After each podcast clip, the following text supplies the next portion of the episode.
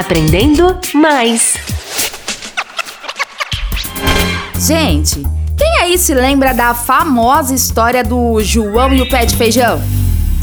Eu! Eu amava ouvir essa história quando era criança e ficava imaginando que algum dia poderia trocar os meus cachorrinhos por sementes mágicas com alguém.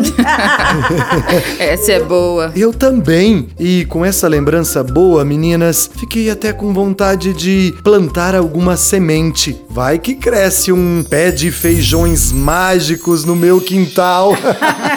hum, você me deu uma ótima ideia, Zé. Olha, pessoal, sementes mágicas como as do João da história, eu acho um pouco difícil de encontrarmos. Mas o que vocês acham de plantarmos outras sementes como a de girassol, de tomate, milho ou até feijões comuns mesmo? Acompanhar o crescimento da vida de uma planta é algo mágico, muito real e divertido também. Ah, e não se esqueçam, as plantas precisam de cuidados, como água, luz solar. Assim, elas crescem bem mais fortes e saudáveis. Sensacional essas dicas, meninas. Eu já vou correndo para casa plantar um, hum, deixa eu pensar, ah, girassol. Eu amo girassol. Tenho certeza que vai ficar linda demais essa plantação, Zé. E para vocês que nos ouviram, um beijo gigante, igual um pé de feijões mágicos e até a próxima. Beijos!